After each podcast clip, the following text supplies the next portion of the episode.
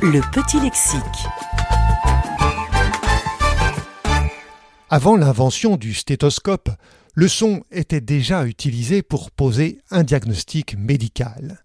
Les médecins utilisaient des techniques de percussion consistant à frapper le thorax ou l'abdomen avec le bout des doigts. L'auscultation se pratiquait l'oreille collée contre le corps du patient. En 1816, l'invention du stéthoscope révolutionna le diagnostic des maladies cardiaques et pulmonaires. Il fut inventé à Paris par le docteur René Théophile Hyacinthe Laennec, chef de service à l'hôpital Necker et fondateur de la pathologie pulmonaire moderne. Pour écouter le cœur et les poumons de ses patients, le docteur Laennec eut l'idée d'utiliser un outil pour amplifier les sons internes du corps.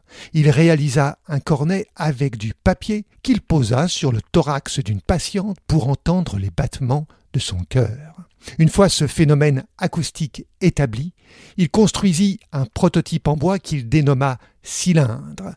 En 1818, il le renomma stéthoscope, du grec stétos, poitrine, et scope, observé. Durant trois ans, le docteur Laennec écouta ses patients et fit le lien entre les sons émis par le thorax et les constatations de l'autopsie.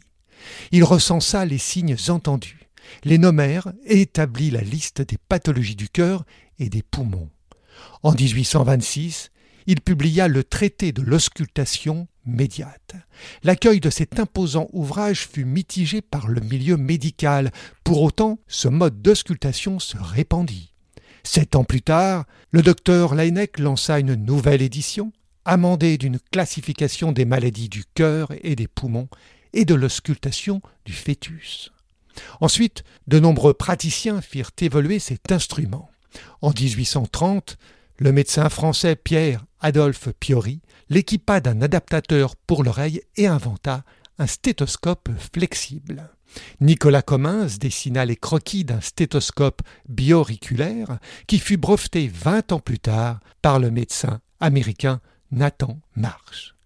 Vers 1850, le docteur Scott Allison inventa un stéthoscope différentiel pour entendre les sons d'une partie du corps à deux endroits différents.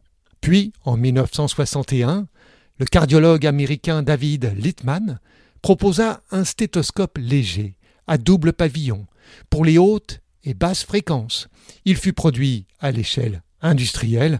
Ce type de modèle est utilisé de nos jours.